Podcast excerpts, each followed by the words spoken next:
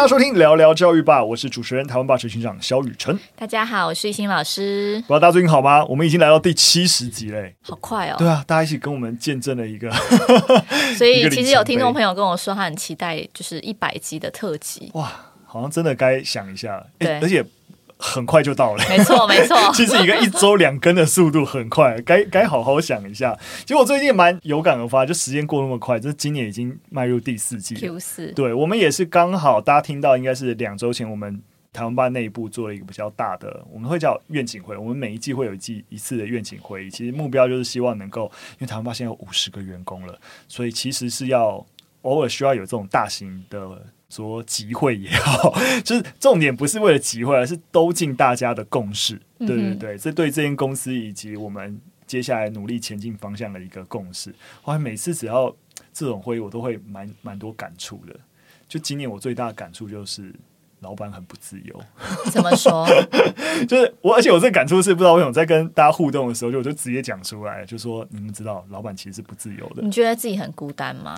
我觉得孤单啊，孤单是必然的，但是我觉得孤单不是问题的重点，就是因为透过这个会议的时候，大家也也是希望大家对于公司有什么问题，也都可以提出来。对，就是我我可能也是刚好感受到，就是说，诶，其实大家。每个伙伴一定是站在自己的工作岗位去看公司的问题，就会一定会觉得就是说，诶，公司为什么不这个样子或不那个样子？为什么这个问题不这样解决？那我我当然就会试着，但我就不讲具体问题啊。那我就会试着回答这些问题。但我回回答完这些问题的时候，都会有一种，例如说，诶，为什么公司不加码在特定项目上面？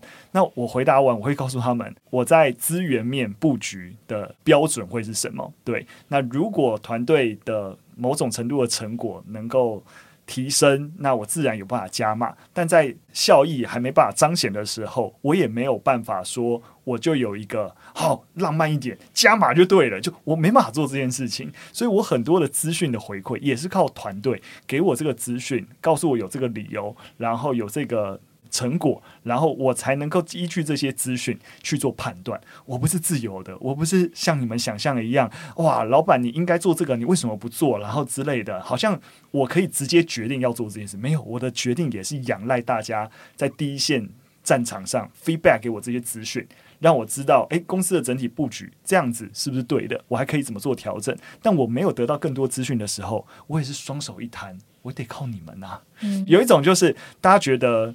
老板决定事情，但我决定事情其实也靠大家，但那个意识的关系并没有办法。随着组织越大的时候，大家的那个一体感一定是会慢慢淡掉，不像只有三十个人以内、十个人以内哦，大家就是。一起做事情，一起冲，就是我觉得组织大的那个沟通的成本其实是巨大的。其实我觉得刚刚宇辰这样讲，我会想到是，其实学校也是这样的状况，嗯、像是有很多的处室，那处室都会专门在推广他们的业务嘛。嗯、那像是有导师的一个代表，然后有学务处代表、辅导处、教务处，那大家其实都是想把事情做好。嗯、那当然就是有时候也会在那种。呃，大的场合，比如说校务会议啊，或是什么教学的那种研讨会，就是大家也会针对自己的某一些议题提出自己的看法。嗯、那当然，有时候应该说，我觉得老师还是有机会可以当看看行政人员，嗯、因为我自己觉得，像如果我今天的角色只是一个呃教书的老师，不管是导师或是任课老师。就是我其实看不到一个局面是大的，嗯、对。但是我我自己当了组长之后，其实当蛮多年的，有时跟着主任、跟着校长在看整个学校的局面，整个全盘看过之后，那你就会发现，哇，原来我之前思考点其实真的是一个角而已。嗯、我看到只是亏了一个洞，但其实那个洞是很大的。嗯，没错。对我有些话最最。内心有时候，当有有团队 feedback 给我这个问题，觉得这很重要要我解决的时候，我内心就是想这件事，想的跟你一样，就是你这只是我在整个公司问题里面一个很小的角，我知道对你影响很大，对，因为但对我来说，它超不重要。对，对于当事人来讲，当然就是 像是有时程的考量啊，而且比如说像导师或是。以学校来讲，他是第一线跟家长沟通的，那当然觉得他就是一个大事。嗯，对，那当然以就是整个学校来考量说，哎，这其实还好，我们可以慢慢处理。可是因为毕竟处理的人不是你，是，是，是，所以有时候我也想帮员工讲。哦，我当然我完全可以理解。对，就是他棘手是他在面对事情。是，对。所以我我的回应其实都这样，我当然一定都可以理解，在你们的观念，这件事情很重要。对，但呃，这个重要，公司有没有其他资源可以处理？到你觉得是我该处理的时候，是因为你把他问题想象成大到好像是我来决策。但在公很多事情，很多大家在意的事情，在公司运作既有机制里面，有一些解决的资源跟途径，其实寻求这些资源解决，跟公司要用很决策的角度来帮你解决这个问题，其实不要说我不想不想帮你解决，我也没办法帮你解决这一个很第一层面。像你刚才类似的举例，就哎跟家长沟通问题跟困境，你要校长怎么帮你解决这个问题？对，可能这时候第一线可能可以找辅导主任，或是可以找学务主任一起讨论。对，那可能还是你自己必须去解决。我发现我真的讲好多对哦，刚才瞬间又有这个意识。好，我改进，冗词赘字。呃，你讲完，你讲完。我讲什么？哦，像是比如说第一线遇到就是家长的问题，他可能可以直接先去找。辅导主任或是学务主任来先第一线协助，嗯、对。那如果比如说这个孩子的家长是特殊生，那可以找特教组长。嗯，对，我觉得他其实有很多管道可以去找的。那当然就是可能也要看公司的分级状况啦，就是可能他觉得这件事情大到好，必须我去校长室或者去跟老板讲。哦，这当然真的，我、啊、我当然不是说大家不应该。不论说申诉啊，或反映问题，这这其实，在台湾吧文化，当然就是就是希望大家能够反映，这都很好的事情。只是就是说，那一个的确像你讲，就是说，大家有没有那种一起有一个全局观那种共识型的一个大理解，知道说，哎，公司其实会这样决策，是因为基于怎样的理由，或者是怎样的一个愿景？就这种沟通，其实真的是要常做。对我自己就蛮多中介主管上来，有时候才很你知道，就是感叹说，啊，原来。站在管理的角度看到的事情是这个样子啊，就是跟你说的一样，就好像真的是老师也真的是要有待过行政，你才会知道说啊，原来问题出在哪。有些不是你在上面一直跟大家讲，大家就可以体会了，反而是真的那个换位思考，是不是说你思考真的用换位思考的心，而是你真的这个位置就要换过，脑袋才改得过来。对，我觉得是可以多尝试。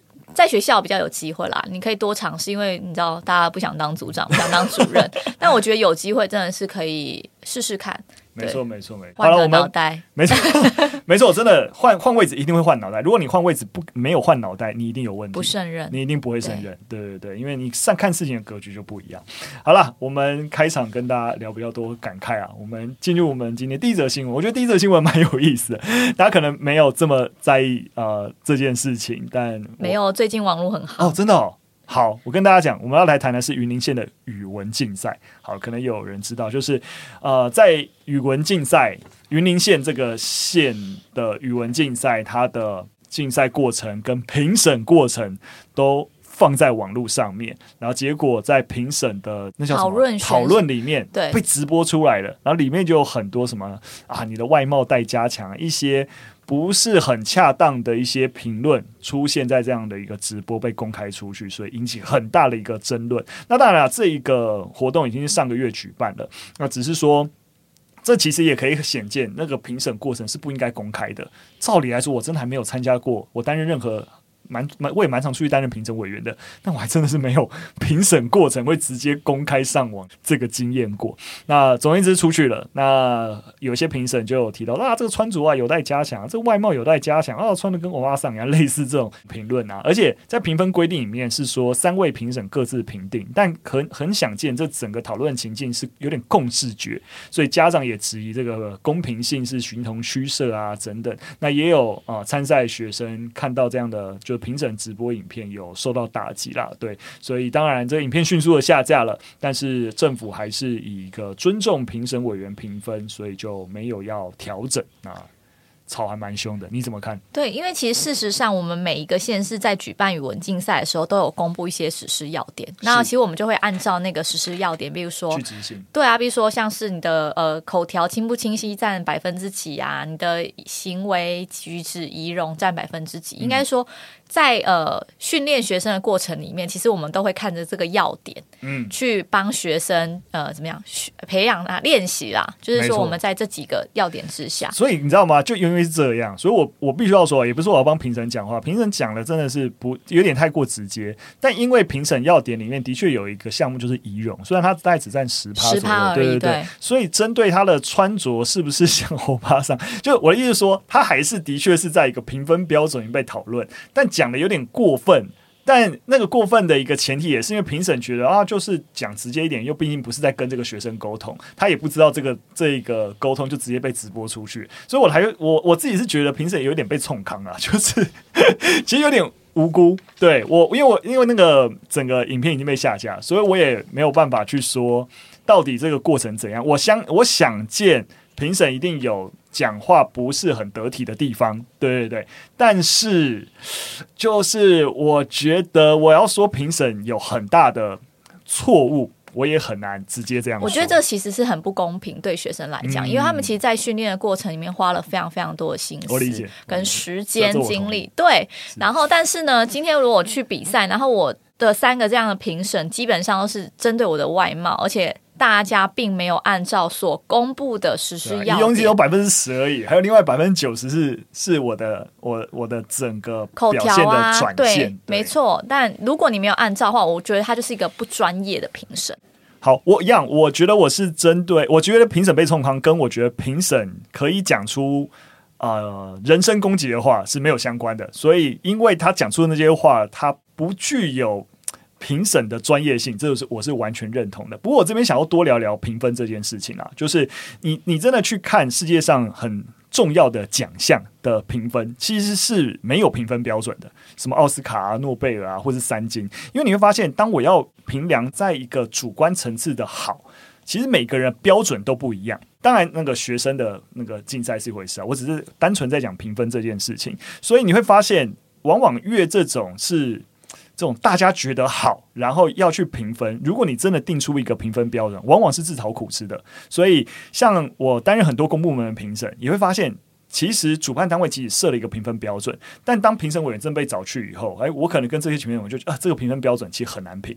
也必须要说，我们也有一些的评分情境，最后真的比较接近共识觉，就我们真的觉得谁是最好的。对，那大家当然会针对这一个奖项成立，它有一些呃想要表彰的面向。指标对对对，对还是有些核心精神，例如说，你想要为了表彰最最好的什么东西，或是最具有故事性的什么东西，还是有些核心精神。在这个把握核心精神的情形底下，评审们用共视觉。老实说，我是觉得这是一个评审真实在一个评分情境常有的状况。但这一个案例最大的问题是，他一开始还是公布了这个评分的办法，但真实的评分情又没有按照它执行。对，我觉得这是比较就是。公平性形同虚设的部分，我可以理解。对，只是就是说，我觉得虽然没有按照，但我只是想要帮共视觉辩护一下。就我觉得在评量这种你很难有一个所谓客观意义的好的情形底下，共识决。不见得是一件坏事，但他们的共识方法如果变成是哦，你是之后的指导老师，你来了，你来啊，就啊，这当然一样有失专业。我就说，我先不论这个单一个案是不是有失专业，我是针对一些比较艺术性的评分设定评分标准有没有意义。非得用个别啊、呃、委员来评分有没有意义？我讲我讲一下个别委员评分的问题。个别委员个别评分加总，它很容易受到极端值的影响。就是诶，我这个委员就是看他特别不爽，我给他特别低分。但其他委员好跟不好的一个评分的标准基本上相去不大的时候，例如说另外两个人都认为他最好，但因为这个委员特别讨厌他，所以他的评分特别低。最后的一个结果，其实他应该的表现可能最起码可以前几名，然后因为一个委员的极端值，可是是因为各自评分，所以另外两个委员也没有办法去影响，就是说透过讨论跟交流改变他的一个意见的时候，最后分数除下来结果他是没有办法变好的，可是可能是受到个别委员他的。你知道，就是个人的个人的主观，太主观的一些，没错。所以我必须要说，就是个别评分加总，真的不会是一个在这种你没有客观明确标准的品相上面的评分是一个好的机制。那共识觉没有不好，当然找寻的委员要够专业。没错，没错。好了，大概是这样，好不好？这是我们针对这个竞赛的一个小小的一个补充。好，那我们接着进入第二则新闻。第二则新闻，我们来聊聊电玩。我们过去也有一些新闻有聊过啊，那这个算是比较蛮近期的一个研究发表。那这个发表直接跟大家讲结论，哈，就是电玩有助提升儿童的认知能力。哦，完了完了。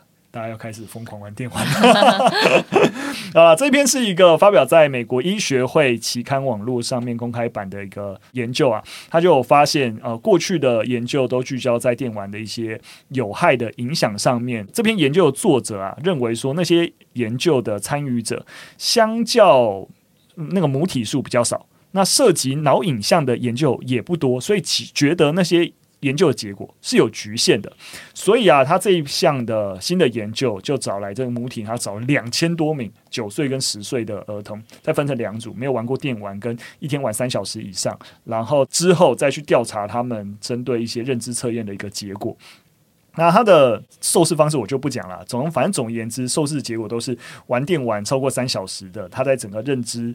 表现啊，记忆能力啊，都比较好。就而且也发现啊，当呃研究团队啊用机器去扫描他们的大脑的时候，也发现会玩电玩的那一组的学生，他们在大脑的一些专注力跟记忆的相关区块也比较活跃。其实我们在第六十六集对于电玩的对于儿童啊、呃、有没有害，比如说像是侵略性啊，有没有同理心之类的，我们那时候就是。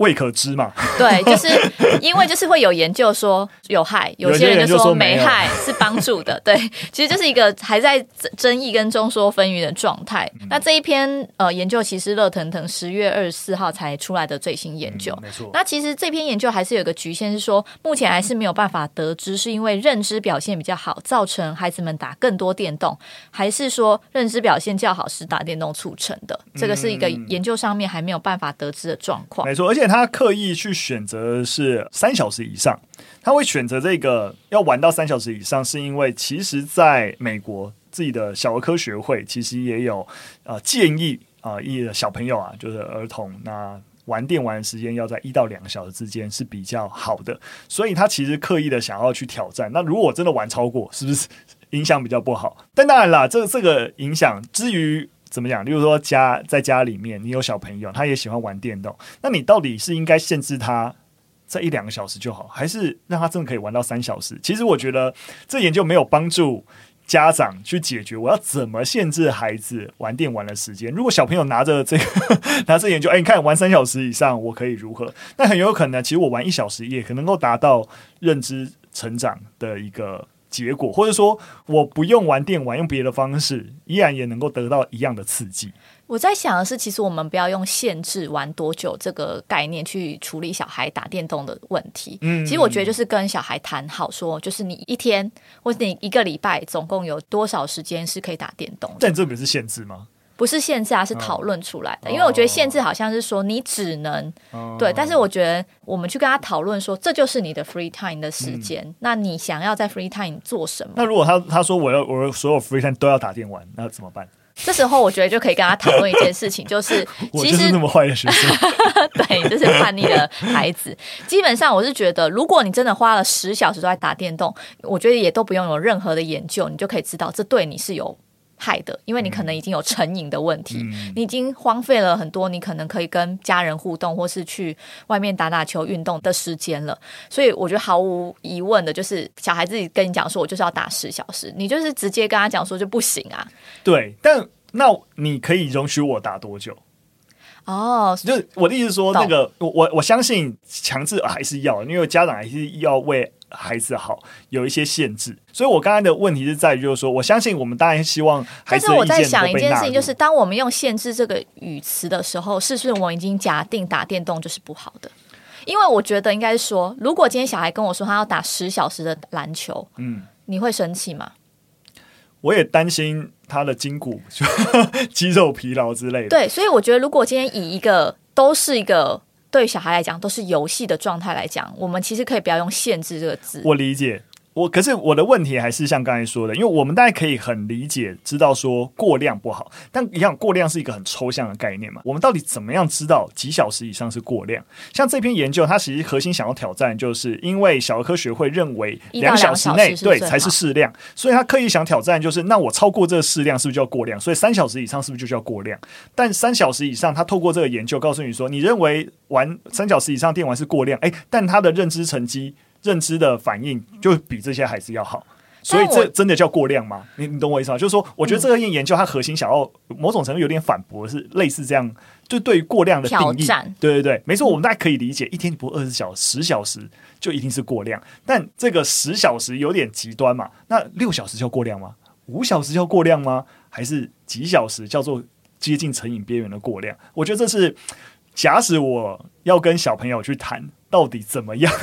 但其实我我在看这件事情，我会去想的是，如果今天他假设今天呃一整个礼拜六，他有可能三小时在学英文，他有两小时去运动，那我会觉得他打三小时电动，我不会觉得他过量。嗯、我觉得应该是要整个全盘去看到他今天的一个活动的状况。嗯，所以讨论那个到底几小时才是过量，我我自己本本身是觉得有点太。怎么讲？我我懂你意思啊。不过我我的我的我的点也是在于，就是说这也是当父母辛苦的地方。就是有时候我如果最起码有知道那个底线的尺，我会知道说我们我我知道，例如说好，假使五小时真的太过量，我知道有个底线尺。然后因为那个尺告诉我说，这的确对于孩子的注意力涣散啊，或者是不集中会有影响。因此你尽量都不要超过这个时间。那在超超过，当然那个那既然是就跟。体重过重，那个门槛很高嘛，在肥胖之前也有过重或略重，对不对？所以只要标准值在这这边，但真的很危险是在那边。我们当然会希望说，孩子只要没有到那边，也许有些可以讨论缓冲的一些余地，但我们也知道标准是怎么样。就我的意思说，有时候家长需要一点点指引。那只是就是说，我觉得我们现在由于对于电玩的研究。呃，至于孩子发展啊，影响好跟坏啊的研究，其实还不够，以至于我们没有太多的。应该是说不是不够，是众说纷纭。对。对。对。对。对，众说纷纭，就没有一个很哦，大家都同意这个研究成果啊之类以至于我们可以有一个让家长们对。于这个过量与否有个指标，知道说，哎，孩子即使你从事了其他活动，但花这么多时间，但那个多是你觉得多，还是真实对。于孩子影响叫做多？不知道，对，但我觉得可能要打破一个观点，就是我们常常会觉得打电动就是不好的，对，这，这个负面标签。对对对，我们唯一可以让我们这个节目聊谈电玩谈那么久，唯一可以让大家记得的一件事情就是打电动没有不好，它其实对认知是有帮助的。对对对，这这一定是肯定的。对，但我们知道过量不好，但我们目前还没有办法知道怎样叫做过量。然后以及过量之于孩子的其他所谓侵略性啊等等，或是哪些类别的电玩是真的具有杀伤力的，我们不知道。对。对，但但是你不要阻止孩子玩电动。对，但我虽然刚才一直挑战异性，但我也是同意。其实，但你也不能够直接禁止，或者直接说你就一定如何如何。那还是保留一个跟孩子讨论的空间。然后你也可以直接跟他讲你的期待是什么，你希望你怎么样。那你在实践这个期待，跟你也希望玩电动，那你能够求得怎样的一个平衡？所以我我刚才举的一个方法就是，我不是告诉你你只能玩三小时电动，我是我给你额外的一个作业，就是我希望你在。没有上课的时间，还需要完成什么事情？是我对你的期待。好，那你自己分配，你要达成我这个期待跟玩电玩，那你可以，你你要怎么调配这个时间？它就变得不是一个哦，这都是你的自由时间，那你要怎么分配？我们来一起讨论，多一点你的其他期待，就可以避免。好，就就就是我刚才那个坏小孩，我所有的自 自由时间都要玩电动。有，我刚刚就意识到，糟了，如果我今天的小孩是这么叛逆的话，我真的是每天都要准备好跟他没错辩论。对对对，我我要我们要有一些武器，就是呃，那个武器是一开始你就必须要先射下去的。对，对你要先想好的。嗯，嗯没错。我们进入最后一则新闻，最后一则新闻跟大家也是在聊一个一个研究啦。啊，这篇研究是在二零一七年。发表在《人格研究》期刊的一个研究。那虽然你有一点久了，但我觉得是说在这个研究也不会真的很久了，就五年前的就是蛮有趣的。他在谈的是，如果你的脑袋啊是比较开放的人啊，你看到的世界也会比较不一样。看是真的，你眼睛看出的世界不一样，我觉得蛮特别的。简单跟大家讲一下这篇研究。啊，他招募了一百多名的志愿者，然后对他们进行一些人格评估，然后发现呐、如果说是比较具开放性人格的，那所谓开放性人格就比较涉及到一些创意啊、想象力啊、尝试新事物啊等等，会发现。是处于这种人格的，在一些视觉图像的一些呃测验里面，那那些测验主要是所谓的双眼竞争啊，就是一只眼睛看到红色，一只眼睛看到绿色。那往往一般的其他的人格就会要么看红，要么看绿，但这种开放性人格呢，他会看到一个红跟绿混合起来的一个颜色，他就会来回切换。就是、没有没有，一般人会来回切换，但他们会看到一个混合的颜色。那再来了，研究人员觉得这蛮蛮合理的，因为比较开放式的啊、人格，他就对于新的东西都很开放嘛，所以自然而然就比较有创意，也可以把一些两个不协调的东西用一个新的方式组合在一起，所以啊、觉得是合理的，我觉得蛮酷的啦。就是原来真的对于你眼睛看到的东西有影响，但是我自己是有点保留。我所谓保留是，刚刚我也跟大家讲，他这篇研究，他其实只招募了一百多位的志愿者。其实一百多位，就我的理解，在统计上面，其实不能够算是太具有显著的统计意义。对，所以可能在这个研究的方向上，可能还需要有更多研究或有更多的样本数，我觉得会比较保险。那我这边补充一下有关开放性人格这样子的特质，就是他们是比较偏爱抽象思维，然后兴趣是比较广泛的。对，那可能可以有几个方面去看，呃，看你有没有开放性，像是你的想象力啊、嗯、审美啊、感受丰富啊、长心啊，或是思辨跟价值观是不是比较开放的？那其实其他研究有在讲到是，诶，我们如果人格是开放性的，其实还是有一些方式可以练习。嗯、对，像是有一些研究就有。指出说，透过冥想其实就可以影响双眼竞争的测试结果。那也有些训练，像是有一个研究就讲到说，他让老年人他完成了呃十六周的归纳推理的训练项目，怎么做数读啊、填字游戏这些的。对对对，没错。然后他可能在之后在三十周内，他有四次评估，就有发现说，哎，有练习的人，他其实在开放性的这个特征是有增加的。嗯，没错。其实说在人格特质是有天生的面相。那刚才其实其实我们说，哎，好像一直在专注在开放性人格，也不代表说其他的人格就不好哦。针对开放性人格，他所展现出来眼睛看到的东西比较不一样。每个特质都有自己的优势，所以当我们啊、了解自己人格的偏向，也不代表说我们就只能成为这种人。像刚才一心也说，其实在其他的能力都可以培养的。但在了解自己的人格偏向，其实比较好能够做到更多的事情发展。对，所以其实我也是鼓励家长，其实可以，因为小朋友的人格展现，其实在很小就会展现出来的。对，那其实我觉得这些研究其实也告诉我们那个可塑性。对对对，就如果你你希望孩子，或是说哎孩子有意往这个方向走的话，其实都是可以透过。练习让自己的这个人格特质是更显著的。对对对对，那怎么样让哎你知道他的一个基本比较偏向人格是什么，然后能够引导他有更好的一个发展，或是推荐他他能够哎，其实你这样的一个人格处境学习什么，其实有可能对你是有帮助的。我觉得。家长或者老师也有更好一个推荐。其实我看也蛮多一些新创的教育单位，其实也就是他们也开始提倡，哎，先透过一个人格分析，了解孩子的一个状态，然后再辅以相对应的一些学习资源。其实对于孩子啊、发展的好这件事情来说是有帮助的。但一样，我就说人格并不是。固定对对对，固定不变的，它有一些先天性，但后天的可可塑性也在。对，就是说这还是一个两者持续交互的一个过程啊。对不，对，但我们也不能够，我的意思是说，你不能够忽略有先天性的人格存在。对，那了解这件事情，然后愿意有一个好的引导，那还是有机会成长的更好。对，今天讲话好政治正确，要要一直打预防针，对不对？但因为一直在有一些议题有点危险。好了啊、呃，今天的分享就到这边哈。那很开心能够跟大家聊一些。今天好多辩论哦，好累，立场比较不一样的一些部分。对，但但也不是说。有有什么对错？但你不觉得讨论完就有，有一些更了解对方的想法？是啊，是啊，有一些共识了。没错，我也觉得大家其实生活当中多一些，其实像我们这样子，刚好透过一些议题，然后大家彼此交流，有时候不要只是聊一些八卦啦，就是朋很多朋友聚在一起，除了八卦好像，没什么。政治不正确，人家聊八卦关你什么事？我错了，我立刻道歉，大家继续聊，很棒，很棒。好啦，那如果你希望。完了，无法做起。那，那当然，我们今天聊了议题，你有任何的想法，你发现你身边朋友都只能聊八卦，但你很想要聊一些议题，想要跟我们一起讨论的话，也可以留言跟我们说，好不好？那喜欢我们节目内容或有任何的建议，除了留言跟我们说之外，也都可以再去支持台湾爸的其他内容。那其实我们现阶段在 YouTube 的短影音也开始把，哎，我们在聊教育吧 Podcast 的一些，哎，我们觉得很很好，可以跟大家在。传播分享出去的东西，做成短影音。那大家也可以在我们 YouTube 频道上收看，那也可以当做是你收听我们节目的一些重点整理了。好了，今天节目到这边，我们下次再见，拜拜，拜拜。